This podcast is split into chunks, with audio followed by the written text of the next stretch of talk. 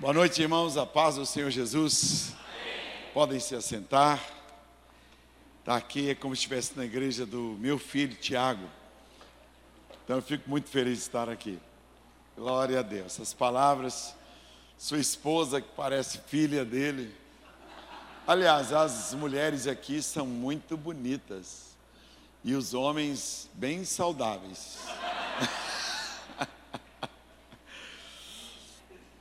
Pergunte para quem está do seu lado assim: por que, que você não fica bonita assim todo dia? Olha aí, olha aí. Estão bonitos hoje, está bonito hoje, arrumado. Mas abre comigo a Bíblia em Ezequiel capítulo 37. Três anos de igreja, três anos de vitórias. Ezequiel 37. Com muito prazer que nós estamos aqui, indo lá em Belo Horizonte, nos deu o prazer da sua visita. Estamos ali, perto do Mineirão, perto do aeroporto da Pampulha, que é o aeroporto mais central. Tem mineiro aqui? Tem? Levante a mão, deixe-me ver. Filho de mineiro, casado com mineiro, olha aí, melhorou, olha, está melhorando pois eu vou vender queijo lá fora. Eu trouxe alguns livros que estão ali fora, que no final, se você desejar, esse livro aqui é muito bom, dos melhores livros. Quando meu genro me mostrou, fiquei muito feliz. É como pregar, como ministrar. Muito legal, tem alguns segredos aqui muito legais. Então, se você quiser ensinar, ajuda esse aqui, quatro grupos de cristãos que a Bíblia identifica, quatro tipos claríssimos dentro da Bíblia. Também uma palavra revelada. Esse aqui, ansiedade, angústia. Tudo que Jesus falou, por exemplo, não andeis ansiosos por coisa alguma, é porque Ele tem poder para fazer a ansiedade desaparecer da vida da gente. Né? Quando através do apóstolo Paulo, Deus fala: crer no Senhor Jesus será salvo tua, a tua casa, é porque é possível. Todas as coisas que o Senhor promete e que Ele fala, é porque é possível. Nós temos que aprender a orar assim, né? Esse livro aqui, Anjos, muito legal. Tem gente que às vezes faz um barulhinho dentro de casa e ele repreende. Sai demônio, às vezes é um anjo. Não é? Esse aqui, suicídio, eu não sei se você sabe, há menos de um mês atrás foi o dia da conscientização do suicídio. É, documentado no Brasil há uma média de 32 suicídios por dia. Mas, segundo os dados oficiais do Brasil, são 120 pessoas que se matam por dia no Brasil. E o Brasil é o sexto maior país em número de suicídios. Esses dados todos estão aqui, é muito legal. É um documentário o que leva uma pessoa ao suicídio. Eu acredito que muitas pessoas aqui já pensaram em acabar com a vida. Há poucos dias atrás, foi lá no altar da nossa igreja, Igreja Batista Getsemane, em Belo Horizonte, um rapaz que estava chorando muito, chorando muito, chorando assim, junto do altar. E eu cheguei perto dele e me ajoelhei para dar um abraço nele. Aí ele falou: Olha por que, que eu estou aqui. Me mostrou a marca da corda. Um jovem de 26 anos. Ele ficou na primeira suplência do vestibular que ele ia fazer. Então ele considerou que a vida dele tinha acabado. E a mãe dele escutou o gemido dele se matando ela entrou no quarto e conseguiu segurá-lo durante 40 minutos, gritando para ver se alguém chegava. E graças a Deus chegou uma pessoa, ela gritando, gritando, 40 minutos segurando, ninguém ouvia no apartamento. Aí que um vizinho passou escutou. Quando entrou, ela já estava quase entregando os pontos e o filho dela se matando. É muito importante esse livro aqui. Um documentário sobre isso. Depressão, eu estudei sete anos na área de psicologia, psicanálise. Muito legal. O que, que leva uma pessoa? Como sair? Que é muito fácil entrar. Sair é que não é fácil. Quero ganhar meus queridos para Cristo. Como que eu faço? Eu conheço pessoas que nunca ganharam um vizinho para Jesus, nunca ganharam um colega para Jesus, nunca. Conheço pessoas que, além de não ganhar, ainda espantam as pessoas. Então, isso aqui é muito legal. Tem muitas igrejas, Paulo, isso aqui é excelente para estudar, os líderes estudarem. Isso aqui é uma pesquisa também muito legal. Então, tem muitos livros aqui, esse aqui, Caverna. Todos os homens de Deus um dia pensaram em desistir. Então, esse livro eu peguei na Bíblia, essas pessoas esse aqui é perigoso ser grande. Não é qualquer pessoa que pode ser grande. Não é qualquer pessoa que pode ter dinheiro. Não é qualquer pessoa que pode fazer sucesso. Muitas vezes a pobreza de uma pessoa é o sucesso dela. Muitas vezes a, a posição que ela está, de não ser uma pessoa que tem dinheiro e etc., é a chance que ela tem de ser salva de passar a eternidade com Jesus. Porque Jesus já deixou ela ser grande, ela ficou orgulhosa. Eu peguei na Bíblia algumas pessoas que, quando eram pequenas e pobres, não tinham poder, elas eram felizes e eram uma bênção. Depois que elas se tornaram poderosas, elas se perderam. Eu tenho uma família lá na igreja que eu estou ajudando, eles eram, eram unidos pessoas assim maravilhosas, uma família abençoada. E eles receberam uma herança através de uma pessoa, de uma construtora. E eles estão vivendo em pé de guerra. Os filhos todos, todos brigando com os pais. Acabou a paz dentro da casa depois que entrou o dinheiro. Muito legal esse livro aqui. Esse aqui, Bênção e Maldição, esse livro aqui é maior, tem ele menor, porque aqui tem umas 30, 40 testemunhos de gente que teve a vida mudada. Então, se você quiser, tem o Águia ou Galinha, quiser ganhar alguém para Jesus, pode dar esse livro aqui, ó. Então, esse material está ali atrás, os livros maiores. Se você não tiver dinheiro, fale com o pastor Paulo. E ele vai orar por você. Tem, esse, tem um mangá, um livro, alguém pegou esse livro, Meu Benção e Maldição, uma grande empresa, 100% Jesus, e transformaram três histórias do livro Benção e Maldição nos desenhos. Serve para jovens, para criança. É muito legal isso aqui, tá? Um livro custa 15 reais e são quatro por 50. E os livrinhos pequenos, um custa 10 e são 10 livros por 70 reais. Natal está aí, olha. Leva para o trabalho, dá um livro de presente. Todos os livros meus são evangelísticos. Tem o kit família, tem kit liderança, tem kit conhecimento bíblico, kit de cura interior. Você pode pegar, eu tenho 230 livros e um livrinho tirando as dúvidas sobre dízimos e ofertas.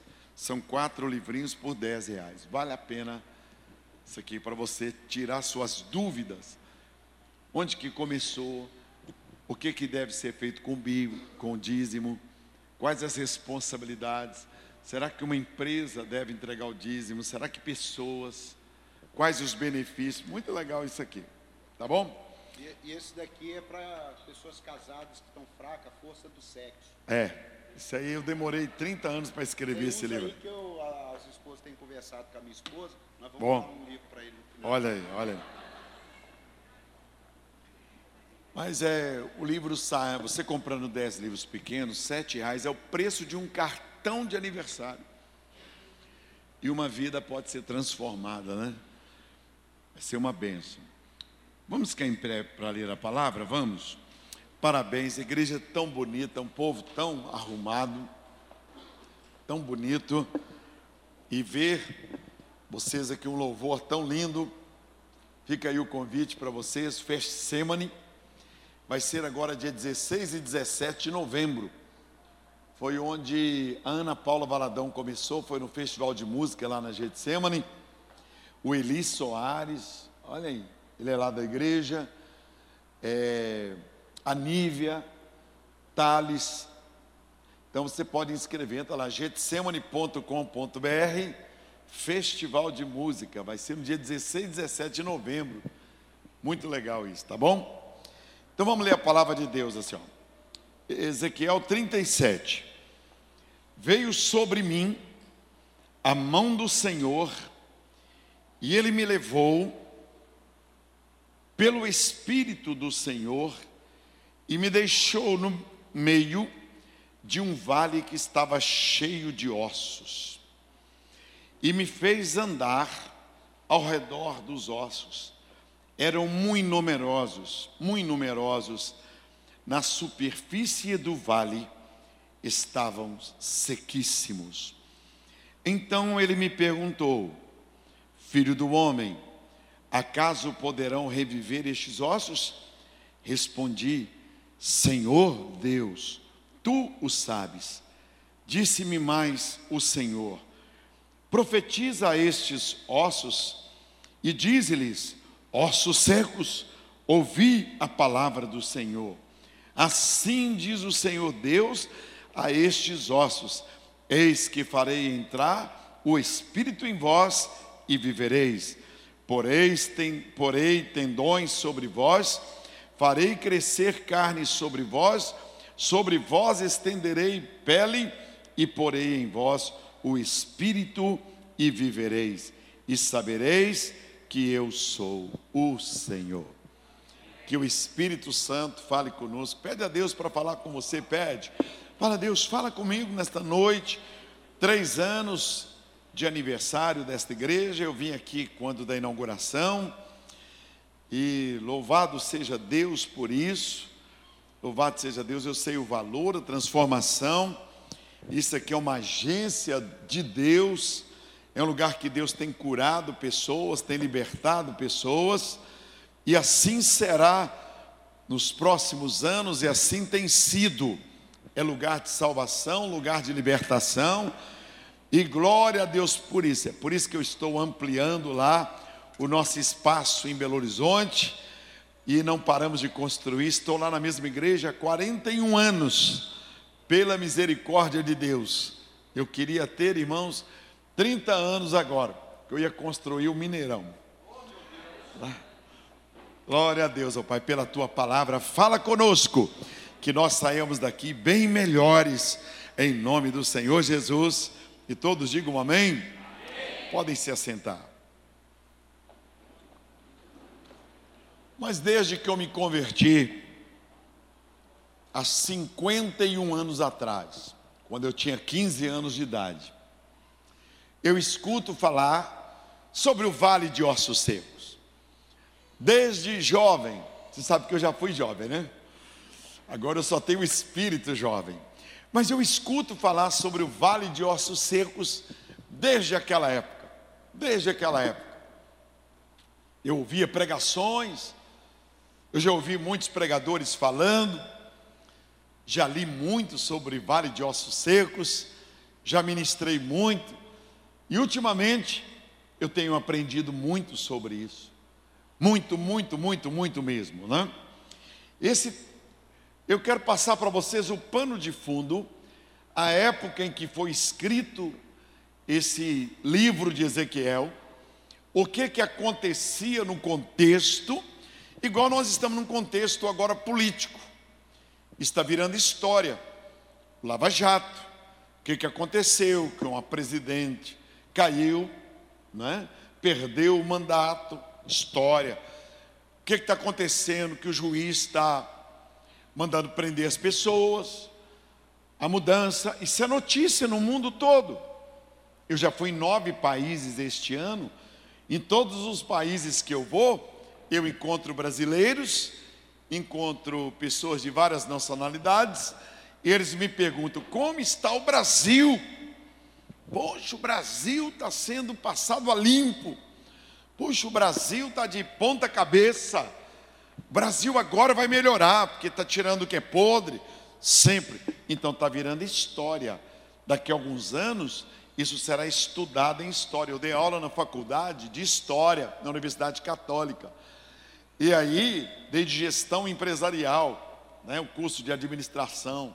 Então a gente vai aprendendo, você vai aprendendo na vida e vai vendo a história. A história, o contexto do livro de Ezequiel é, foi escrito 600 anos antes de Jesus pisar nessa terra, nascer nessa terra. Ezequiel, durante. Ele teve 14 visões. O livro fala de 14 visões proféticas que ele teve, que estão registradas. Ele era viúvo. Ele ficou viúvo muito jovem. E ele foi chamado para o ministério. E ele Deus não permitiu que ele se casasse novamente. Ele passou a dedicar a sua vida só à pregação do Evangelho. É, ele não teve filhos. Ele foi um profeta sem filhos, nunca gerou filhos. Também ele foi profeta por 22 anos. Em 22 anos, Deus deu a ele 14 visões, que foram transformadas no livro de Ezequiel ele teve 14 pregações. Então ele teve 14 vezes que ele pregou e 14 visões. Após a visão, ele tinha uma visão, ele era um homem de oração, ele ia para um lugar, Deus revelava a ele. Aí, junto da visão, ele escrevia a interpretação da visão. O livro de Ezequiel vale a pena você ler. É como se você estivesse vivendo os dias de hoje, porque tem a visão e tem o significado. Tem gente que só tem a visão, mas não tem o significado. Ele tem a visão e recebe o significado. Outra coisa, é, ele lutava pela unidade das doze tribos.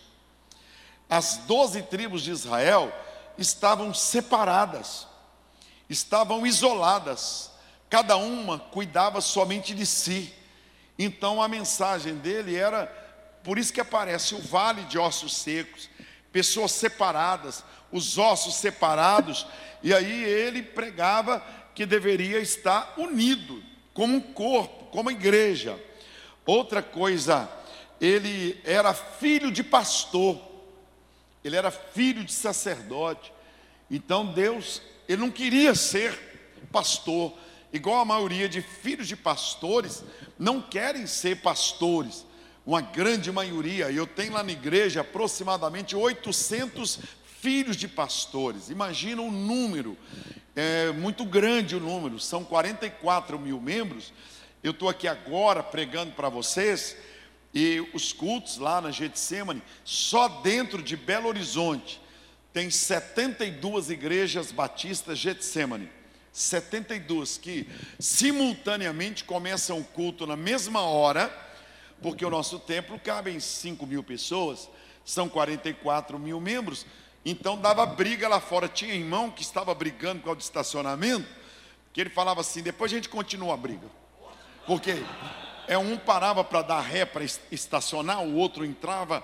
Então, você comprando esses livros hoje, você vai estar me ajudando e semeando alguns grãos lá na construção, que tem que ficar pronta até o dia 17 de dezembro três andares que a gente vai fazer lá, está fazendo. Estão lá as empresas trabalhando de manhã, de tarde e de noite, porque tem irmão que estava brigando. São 12 mil metros a construção que estamos fazendo lá. Então, a história bíblica, a história é, de muitos filhos, de muitos filhos de pastores, não querem ser pastores. Por quê? Porque os pastores construíam, na minha época, a casa deles no fundo da igreja era no fundo da igreja. E os pastores não tinham liberdade. Eu me converti na Assembleia de Deus, por exemplo. A casa do pastor era no fundo.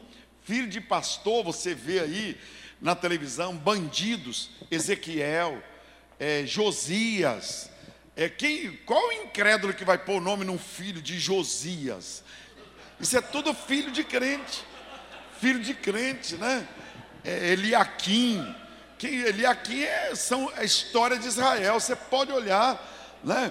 É, são filhos de crentes que se tornaram bandidos porque a igreja normalmente persegue filhos de pastores.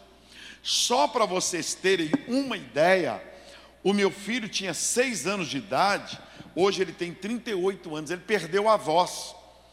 Após uma escola dominical, há muitos anos atrás, eu cheguei em casa com meu filho para almoçar e nós notamos que ele estava estático, paralisado.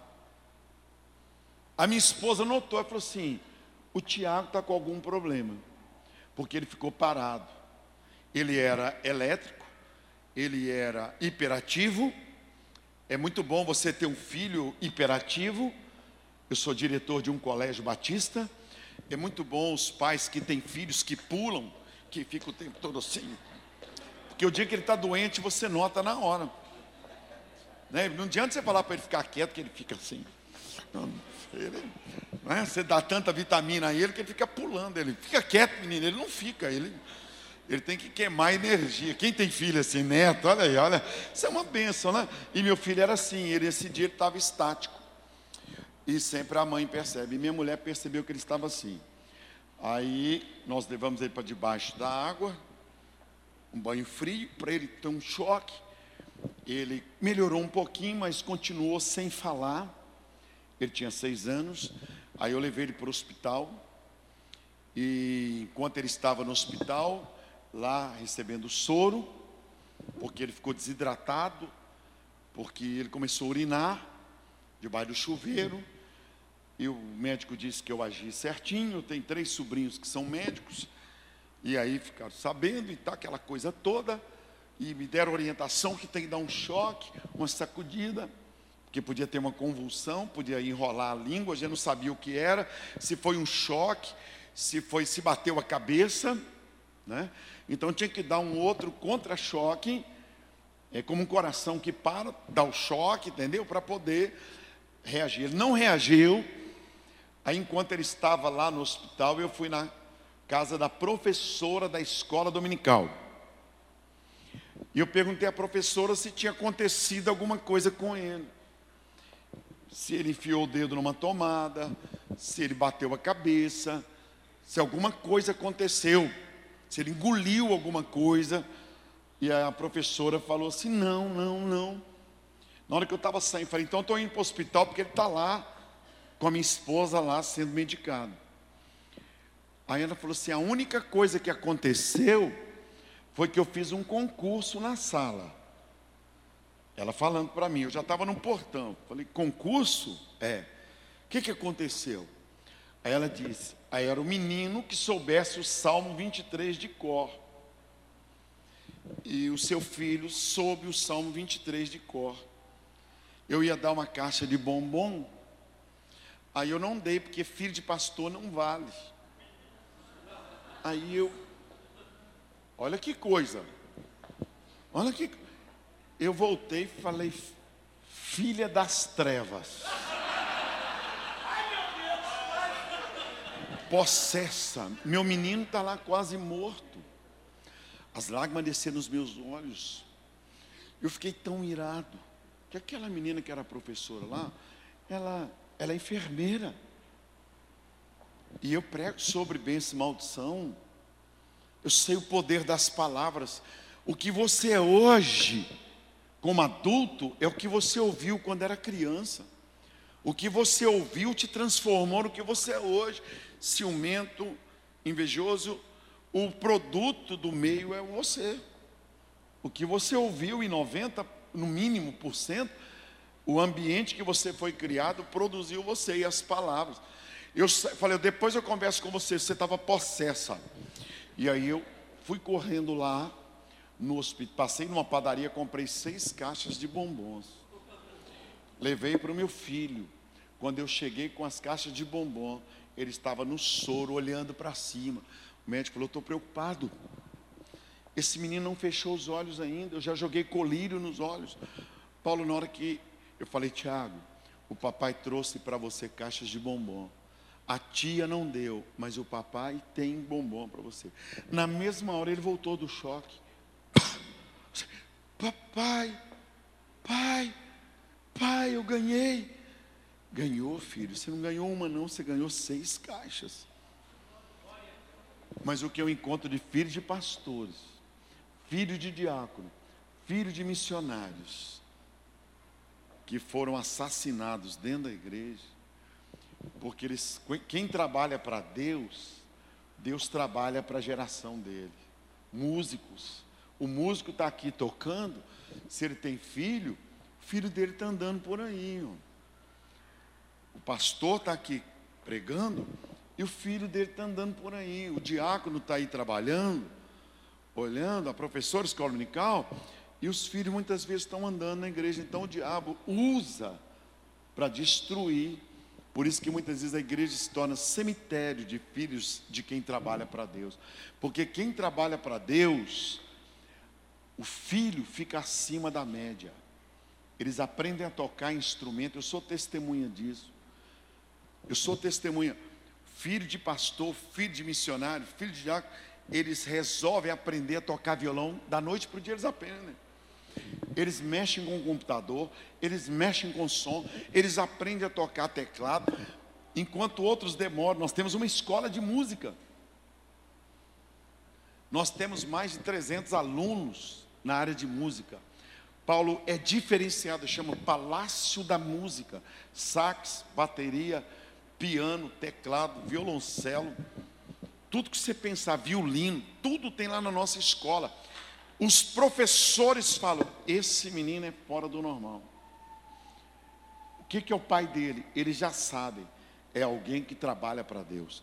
Porque é uma promessa de Deus. A geração do homem justo será abençoada, será poderosa na terra. Olha, Muitas vezes nós não temos, mas a geração é abençoada. Você que chega cedo no culto, você que adora Deus com seus dízimos, suas ofertas, você que é uma pessoa que não fofoca na vida de ninguém, que aceita, que trabalha para a casa de Deus, que dá um bebedouro, que dá um ar condicionado, que põe lá um berço, alguma coisa, não vai ser a igreja que vai te dar o retorno.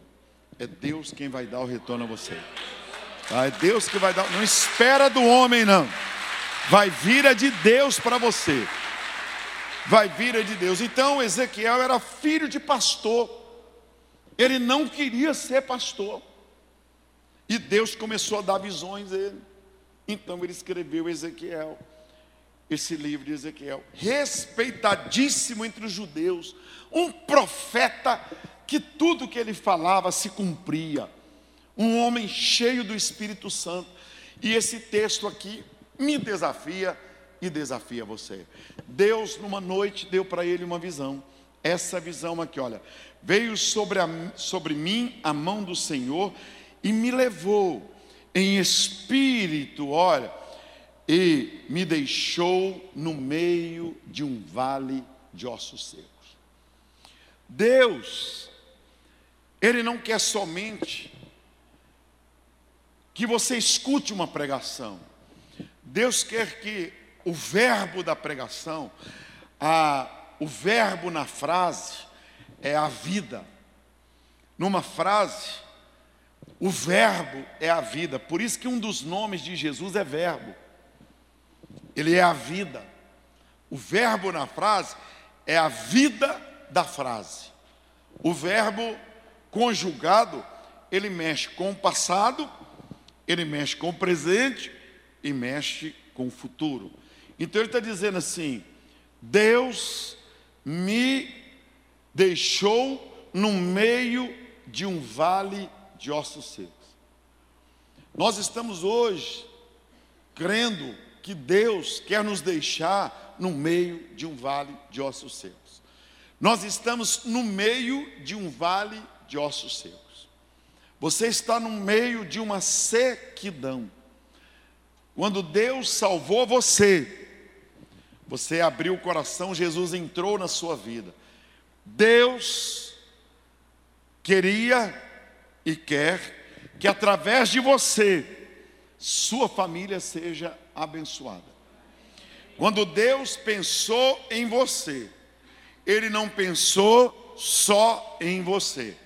Ele pensou nos seus colegas de trabalho, ele pensou nos seus colegas de faculdade, ele pensou no prédio que você mora. Por isso que muitas igrejas têm grupos familiares, células, porque gente que não viria na igreja, ela vai numa célula, num pequeno grupo, ela vai para um café, ela vai numa reunião.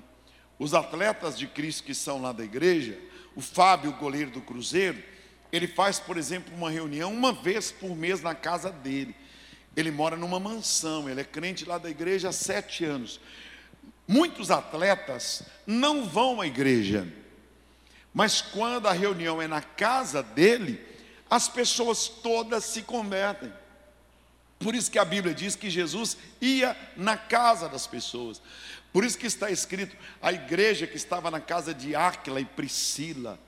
Porque não tinha, é, muitas vezes, o princípio de levar a pessoa para a igreja.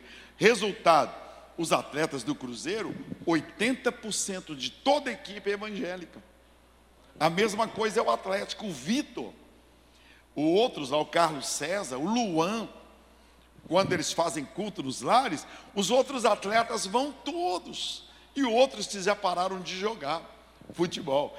Então, Deus, Ele quer que você entenda que Ele te leva, olha, e te deixa num vale de ossos secos. Onde você está, ah, eu estou no meu trabalho, ninguém lá quer nada com Deus, é um vale de ossos secos. Ah, minha casa está tão difícil, minha casa, meu marido, é um vale de ossos secos. Se eu mandasse levantar as mãos aqui, quem está tendo problema no trabalho, quem está tendo problema em casa, quem tem problema com filhos, quem tem problema é, com vizinhança, várias pessoas iriam levantar as mãos. Por quê? Porque Deus está permitindo que você entenda que você está num vale de ossos secos. Deus mostrou para ele que a nação de Israel estava num vale de ossos secos. Deus mostrou para ele isso, ele vendo lá, ele, olha aí o mundo, dá uma olhadinha, olha o cemitério, olha o cemitério. Ele olhou o cemitério e ele viu os ossos. Ele falou: é isso que é o mundo, é isso que está acontecendo no mundo. Hoje é assim. Lá na Câmara, daqui da cidade, onde estão os vereadores, lá na Assembleia Legislativa, onde estão os deputados, lá na Câmara Federal, lá no Senado, lá no governo, na cadeia, nos quartéis, nos hospitais, na favela do Rio de Janeiro, na Rocinha, no Vidigal em Belo Horizonte, está para o governador ser preso, toda hora. O vale é um vale de ossos secos, a escola é um vale de ossos secos. A faculdade é um vale de ossos secos. A escola onde seu filho está é um vale de ossos secos. É assim. Então Deus o levou para ele poder ver. Eu vou ver o vale de ossos secos. Está escrito aqui, ó. Aqui o verbo, olha, e me deixou no meio de um vale que estava cheio de ossos. Tá, então você primeiro, Deus permite que você fique num lugar, São José dos Campos, mas não é diferente de, de Araraquara, não é diferente do centro de São Paulo, em todos os lugares tem vale de ossos secos. Diga para quem está do teu lado, você está num vale de ossos secos. Fala aí. Ah, você está num vale. Aí diz o texto que ele, o que, que ele fez? Olha, então o verbo ele deixou, estava, e me fez andar. Ele fez ele andar agora no cemitério. Então Deus te faz andar. Faz andar. Então Deus te deixa lá um tempo para você ver. Aí Deus agora faz o verbo andar, Paulo. Você anda. Aí você sai do seu mundo. Preste atenção. Parado na sua casa, você só vê Vale de Ossos Secos na televisão. As novelas, tá? Ah, o que está acontecendo, a pouca vergonha. Mas Deus não quer que você só veja. Eu não quero que você fique só assim, poxa, que vale de osso seco. Olha lá a Rede Globo, olha lá, não, a Record, uma emissora evangélica, né? a Fazenda, em não sei o quê, a novela, olha lá. Você só vê. Aí Deus fez o profeta andar. Olha o verbo, eu vou andar. O que, que Deus fez com ele? Tirou, o tirou do mundo dele. Se você ficar só no seu mundo, você não sabe o que está acontecendo fora dele. Por isso que tem pessoas que dizem assim: ah, ninguém me cumprimenta, ninguém me ama, ninguém gosta de mim, ah, minha vida está complicada, ah, meu casamento está complicado. Sabe por quê? Porque você fica só no seu mundo. Você só vive o seu mundo. Está no meu livro Depressão, que é ensinado nas faculdades. Quando você fica só no seu mundo, se ele ficasse ali parado no cemitério, ele só ficaria olhando para o cemitério, olha, olha, olha. Aí Deus fez ele andar. Aí você sai da sua casa e você começa a andar pelo cemitério. Aí você vê que tem pessoas sofrendo mais do que você. Aí você vê que tem pessoas se matando. Aí você vê que tem pessoas agora melhores do que você que estão com os filhos na cadeia. Porque agora você está andando no meio do cemitério. Você agora foi lá na Cracolândia e viu como nossa igreja viu esta semana. Dez casais da nossa igreja foram para a zona de prostituição dez casais da igreja.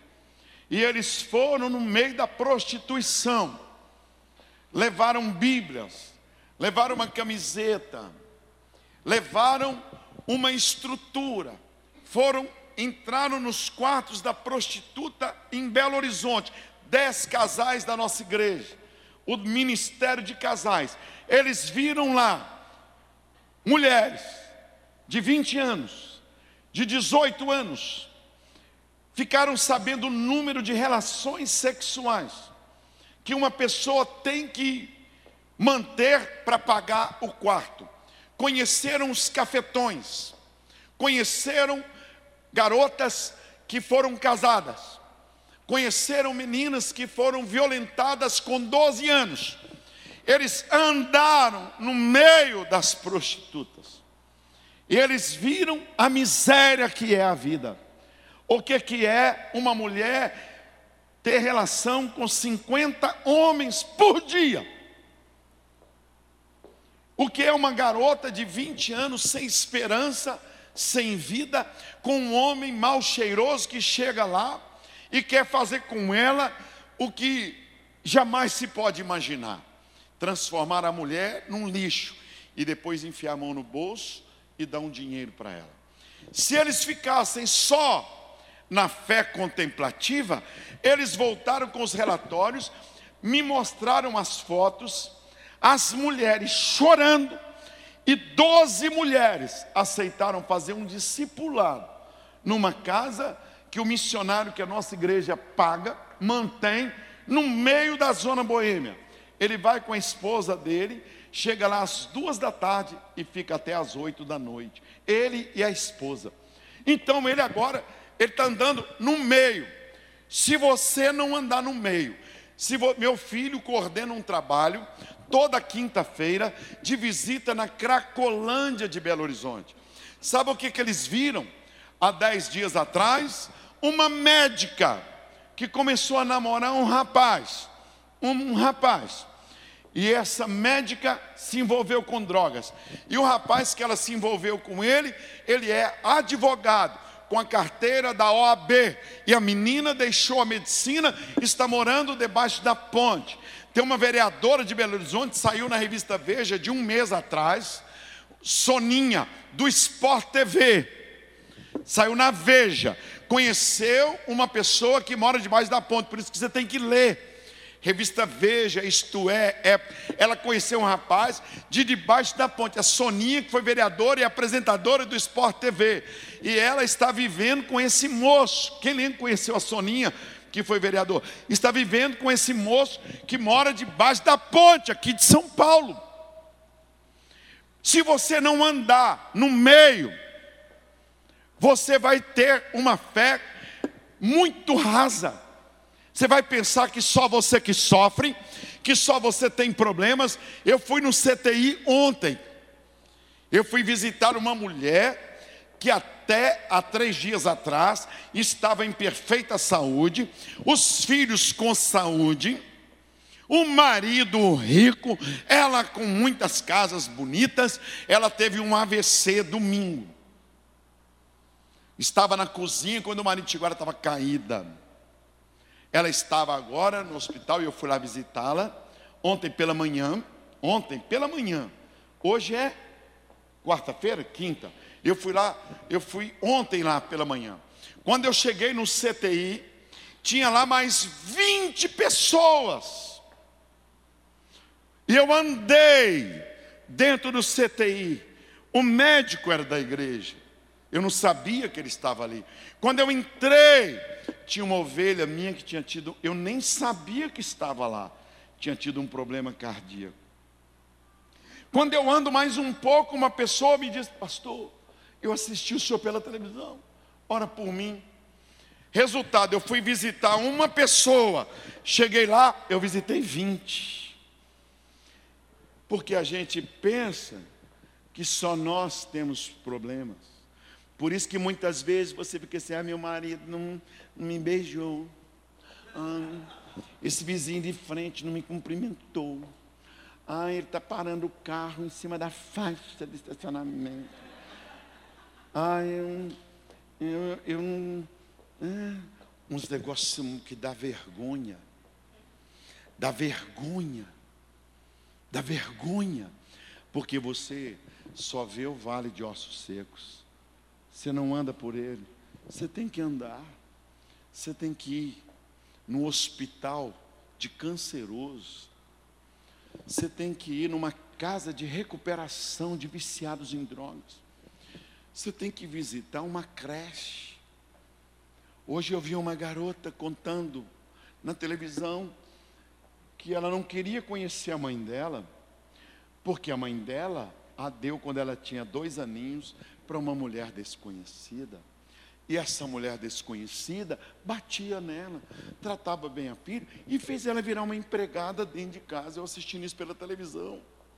Ela contando que ela tinha depressão profunda. Eu liguei para o apresentador do jornal, que é lá da igreja, porque eu sentia dor. Você está vendo? O profeta foi e ficou no cemitério. Aí Deus fez ele andar no cemitério. Você precisa andar no cemitério. Olha em São José dos Campos, quantas pessoas 10 da noite, na hora que nós saímos daqui, que fomos jantar, que for, vocês vão para casa de vocês, eu vou para casa do pastor Paulo, passa em frente os bares aqui em São José dos Campos, você vai ver quantos meninos e jovens de 15 anos, 16 anos, 17 anos, 19 anos, pelas madrugadas, homem beijando homem, mulher beijando mulher. Você vai ver o que, que esses pais estão sofrendo. Senão você fica pensando que só você tem problemas. Ontem uma mulher ligou para a igreja, pastor, estou chateada com Deus. Aliás, ela mandou uma mensagem. Eu falei, pastor Daniel, vê para mim por que, que ela está chateada. Porque ela escreveu assim: estou chateada com Deus. Estou muito triste com Deus. Aí o meu pastor do Ministério de Casais, falei, liga. Ele ligou para ela, ela falou, porque meu marido, ele estava esperando uma promoção e ele não recebeu a promoção no Bradesco. Eu falei, liga para ela. Liga para ela. Liga para ela, para ela sair um pouquinho e agradecer a Deus pelo emprego do marido dela, porque tem milhões de pessoas desempregadas. Liga para ela. E o pastor ligou na minha frente e falou: Minha irmã, Você não tem vergonha de incomodar o pastor com isso, não? O pastor Jorge é muito ocupado. Ele tem coisas mais sérias para resolver. Tem pessoas com câncer. Tem pessoas vivendo uma tribulação grande. Com um filho desaparecido. Para você ficar ligando para falar que o marido não recebeu uma promoção. Dá um jeito de você amadurecer, minha irmã. Vem para a vigília, vem orar, vem clamar a Deus e para de si. O pastor ficou bravo, mas era de forma só didática de ensinar. Então eu digo para você: você precisa sair do seu mundo. Você precisa conhecer o cemitério. Você precisa andar por ele. Você precisa andar por ele, ver o que está acontecendo. Ver o que está acontecendo. Aí diz o versículo, olha que coisa linda. Então ele me perguntou: Filho do homem, porventura poderão reviver esses ossos? Será que tem alguém nesses barzinhos aí que pode estar ali bebendo e pensando em acabar com a própria vida? Eu fui semana passada inaugurar o centro de nefrologia que são pessoas que fazem hemodiálise. Do Hospital Evangélico de Belo Horizonte, eles me ligaram, pastor Jorge, você poderia vir aqui? Posso? Posso? É, nós vamos ter um café com os diretores, com todas as pessoas, as autoridades. E como tem uma médica aqui que é da igreja, queríamos que o senhor viesse aqui para fazer uma oração, consagrando os aparelhos. E eu Cheguei lá às 10h30, era o café, era às 10 horas. Então eles já estavam lá no centro de nefrologia. E eu passei e a garota da igreja me viu, essa médica. Ô oh, pastor, eu já mostrei para o pessoal, porque o senhor atrasou um pouquinho. E eu vou então, eles já estão lá na sala de vídeo, eu vou mostrar ao senhor. Quando eu cheguei, tinha 500 pessoas, igual aqui nesta noite, esperando para fazer hemodiálise. E eu tomei um susto. Eu falei, irmão, o que, que é isso? Ele falou assim: não, eles estão esperando, são pessoas que vêm do interior. É por isso que nós triplicamos os, os aparelhos. E eu falei, mas aquele menino ali, eu falei, tem 17 anos, ele perdeu os dois rins. E eu comecei a chorar, porque eu nunca tinha entrado num lugar assim. E comecei a ver, eu falei, e esse pessoal, falou assim, esse que vieram do interior. E ela me levou na outra sala, onde estavam as pessoas deitadas, umas 60 pessoas queriam ficar quatro horas, sentadas, limpando sangue quatro vezes por semana, no mínimo três vezes, e eu olhei garotas bonitas, senhoras, senhores, doutores, gente humilde, gente de posse, todo mundo deitado, e eu falei, ela me mostrando, e as lágrimas descendo, ela falou, pastor, é algum problema do gás, porque estava com cheiro de remédio, né? E eu falei, pode ser mas era emoção. Porque foi a primeira vez, com 66 anos, que eu entrei numa sala de hemodiálise. Ela disse, pastor, o senhor pode doar livros? O senhor pode mandar DVDs de pregações, que a pessoa fica quatro horas. Tem gente que viaja 300 quilômetros, 400. Esse é o maior centro de nefrologia de Belo Horizonte. Tem gente que viaja e vem para aqui, nunca mais podem viajar, nunca mais podem ir para o exterior, muitos não podem se casar. Ela me contando, muitos estão na fila esperando um transplante, e quando fazem um transplante, 80% tem rejeição, e quando dá certo um rim, um rim, ele dura no máximo 10 anos. E logo depois não tem segunda chance. Então, pastor, o senhor está vendo essas pessoas aqui? 70%. dentro de três anos, nenhum deles estará vivo. Eu falei, meu Deus, eu estou no vale de ossos secos. Mas se eu ficar só na minha casa, televisão, clube, futebol, passeio, shopping, nessa noite, que o Senhor coloque no seu coração o desejo, não só de ver o vale de ossos secos, mas de andar por ele. E depois que você andar por eles, você sentir a dor deles. Foi isso que Deus fez Jesus. Deus sabe que o mundo estava em caos. Deus sabe que o mundo está podre. Deus sabe que o mundo não presta. Deus sabe que o mundo está confuso. Meu sobrinho, a minha esposa pagou a faculdade para ele, de medicina. Eu nem sabia que ela pagava. Ele passou na faculdade particular e ele tinha feito um propósito com Deus, que ele não conseguia passar numa faculdade federal, estadual, municipal de medicina. Mas desde menino ele fazia curativos em cachorro, em outras crianças, ele gostava, ele tinha isso. E a minha esposa nem me falou, falou com ele, ó, se você passar no vestibular para medicina, se for particular, eu vou ajudar você. Eu tenho certeza que o Jorge, ele vende muitos livros, ele é funcionário da Caixa. Eu tenho certeza, isso há 10 anos atrás, eu tenho certeza que ele não vai se opor, porque ele ajuda os sobrinhos da parte dele, e você que eu quero ajudar, que é da minha parte, dos meus parentes. E eu fiquei sabendo disso depois. O menino passou no vestibular e ele fez um voto a Deus, médico crente. Eu vou trabalhar nos médicos sem fronteiras. E eu vou para a África. E ele, com 23 anos, foi para a África. Já está lá há seis anos. Que ele falou assim, pastor, eu posso voltar para o Brasil, sou infectologista, não sou não sei isso ou aquilo. Mas o meu coração ficou na África porque eu vi o sofrimento daquelas pessoas. Eu nunca mais quero voltar para o Brasil. E eu, eles disseram, eu conheci outra menina, uma garota médica.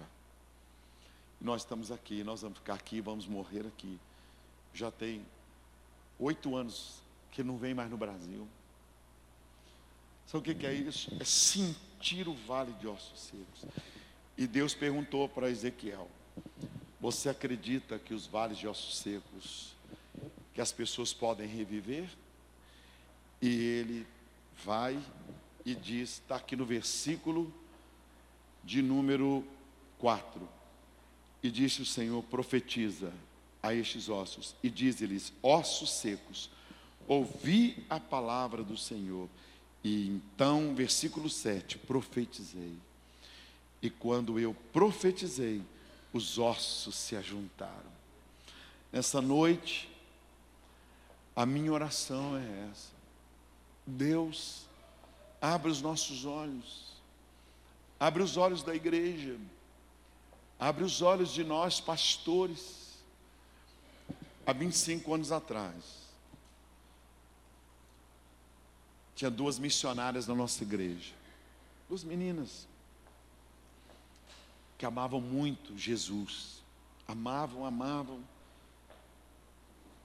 e falaram, pastor Jorge, eu preciso que de produzir. Eu sinto que eu preciso produzir. E naquele dia eu tinha ido a um velório. E fui num velório, hoje em Belo Horizonte, hoje, que é uma das cinco maiores capitais, primeiro é São Paulo, segundo Rio, terceiro Salvador, quarto Porto Alegre, quinto Belo Horizonte, em população.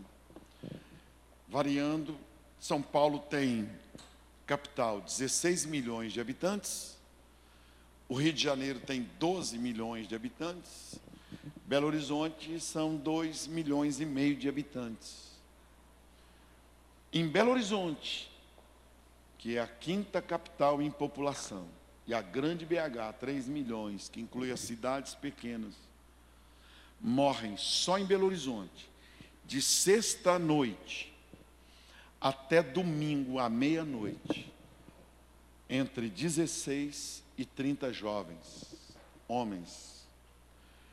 A chefe do pronto-socorro policial de Belo Horizonte é da igreja que eu sou pastor, Dorinha.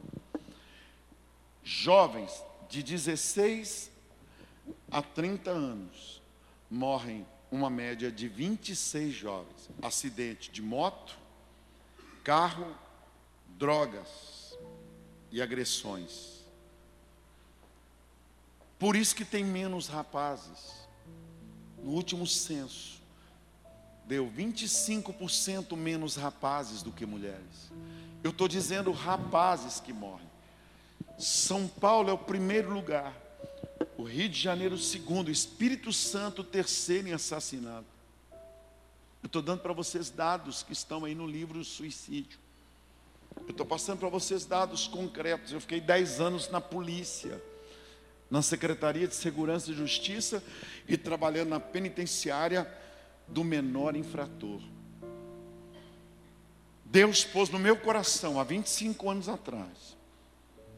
25 anos atrás quando eu fui no velório e vi vários jovens baleados. Não tem vaga em velório. Não tem vaga em velório em Belo Horizonte. A Santa Casa de Misericórdia alugou um galpão igual este aqui e colocou box de 4 por 4, 3 por 3, que sábado e domingo tem fila para colocar corpos fora os que são colocados nos velórios. Em São Paulo, o número é o dobro de jovens assassinados e morte por motocicleta.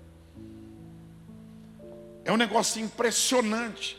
Só que se você não souber o que está acontecendo no mundo, se você ficar no seu mundo contemplativo, igual Deus mostrou a Ezequiel, só assistindo, só assistindo, só vendo, você nunca vai sentir o que está acontecendo, o que, é que Satanás está fazendo. Você nunca vai ver. Aí Deus pôs no meu coração, há 25 anos atrás, quando eu fui no velório, e vi a quantidade de pessoas mortas. Eu entrei num box, aí a família me chamou para o outro, a família me chamou para o outro. É assim no CTI, assim. A família me chamou para o outro, a família me chamou para o outro eu fui para outro, eu fui fazer um velório. Eu fiquei três horas no cemitério. Eu fui visitar uma pessoa no hospital, como eu disse, ontem no CTI. Eu fui visitar uma pessoa. Quando eu assustei, eu tive que orar por 20.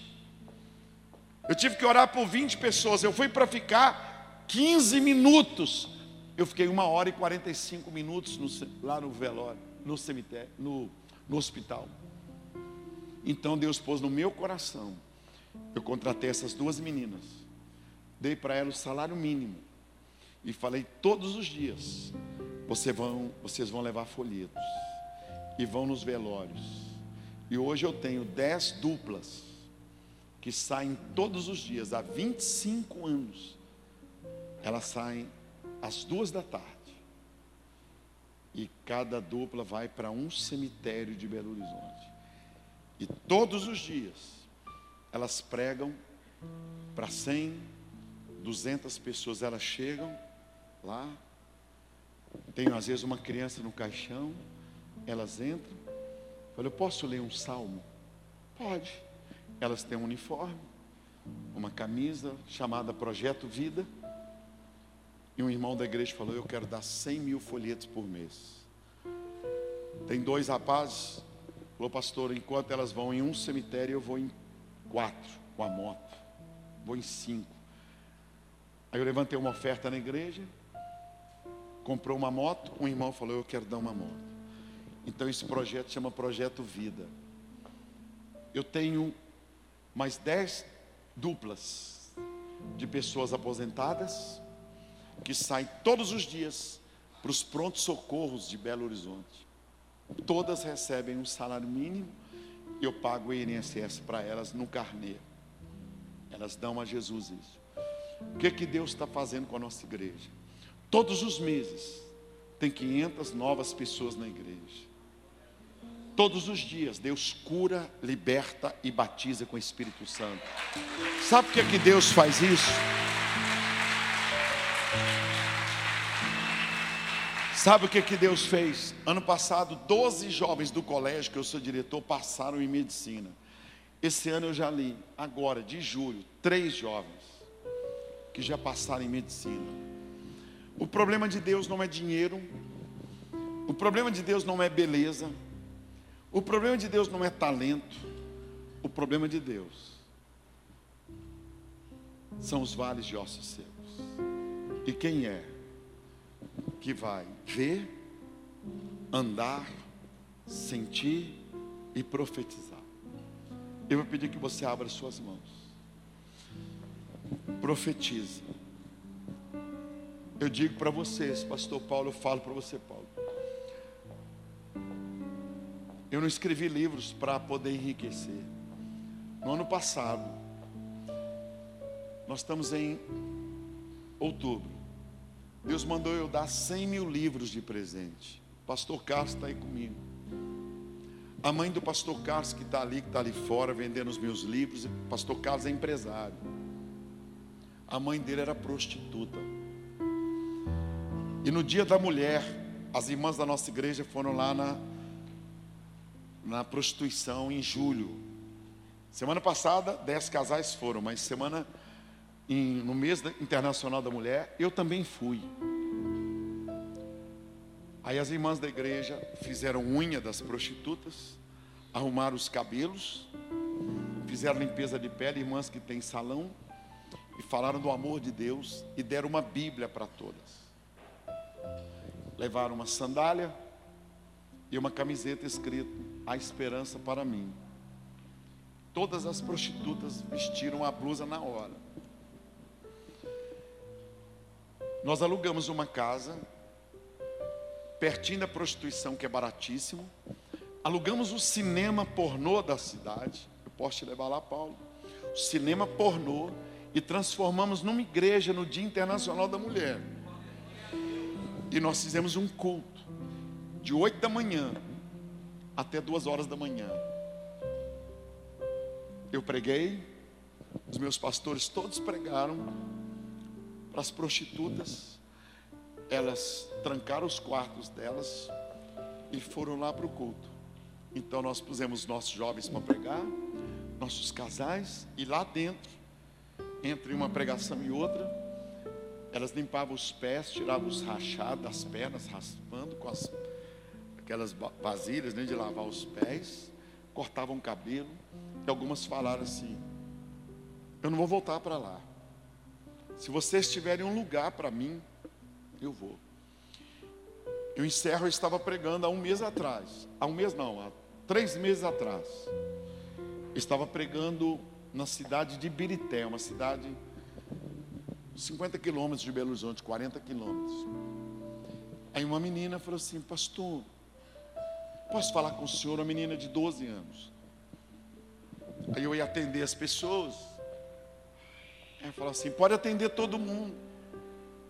Quando eu acabei de atender, eu falei: o que, que foi, garoto?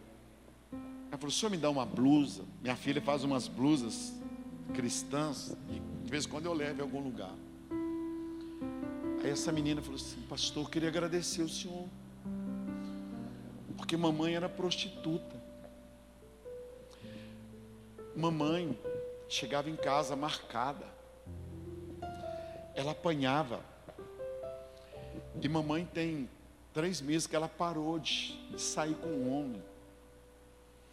E mamãe está me tratando bem. E mamãe está me levando à escola. A menina de 12 anos me contando, mas Germa. Ela falou assim: o senhor pode ser meu pai? Eu não tive voz, é lógico, minha garganta. Ela falou: ganhei um livro. Ganhou um livro, Benção Maldição. Que mamãe ganhou lá. Eu falei: Você está estudando? Ela falou: Estudo numa escola tal. Aqui um menino me bateu. Que eu não tenho pai. Eu falei: Menina, Eu vou pagar o colégio particular para você aqui na sua região. E vou pagar faculdade para você. Ela ficou assim. Falei, vou pagar faculdade particular para você. Se você não passar numa faculdade do governo, eu vou pagar para você. Você vai ser uma doutora. Aí a mãe dela veio andando. Eu não sabia nem que era a mãe dela e me abraçou e ajoelhou. Pastor, tem oito anos que eu estava na prostituição. Queria beijar seus pés, beijar meu pé. Porque o Senhor se lembrou de mim. Porque a igreja se lembrou de mim. Eu estava morta e agora eu estou viva. O meu tesouro é minha. Ela não escutou eu falando sobre a faculdade, não. Eu falei só com a menina. Aí Deus falou comigo. Eu vou te dar saúde, vou multiplicar seus anos, e tudo que você puser nas mãos, pode ser qualquer coisa seca, vai florescer. Porque você está entendendo o que, que é o vale de ossos. Eu ouvi, eu ouvi, ninguém me disse, parecia a menininha parada em minha frente, conversando, eu só vi os lábios dela assim. Eu parei de ouvir a menina falar, e Deus falou comigo. Foi como se eu tivesse sido arrebatado. Daí pouco eu acordei assim na frente da menina assim. Se assustou, pastor? Eu falei, não. Eu estou emocionado.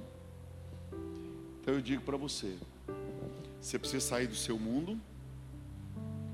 Você precisa hoje, amanhã, dar uma volta, pedir a Deus para ver o vale de ossos secos e profetizar e Deus vai mudar a sua história. Você vai conhecer o que é felicidade. Talvez até hoje você nem sabe o que é felicidade. Felicidade é você viver no centro da vontade de Deus. Que tudo que Ele te deu, tudo que você é, tudo que você tem, é para você ser uma bênção nessa terra. Porque aqui não é ponto final. Tem que haver um lugar melhor do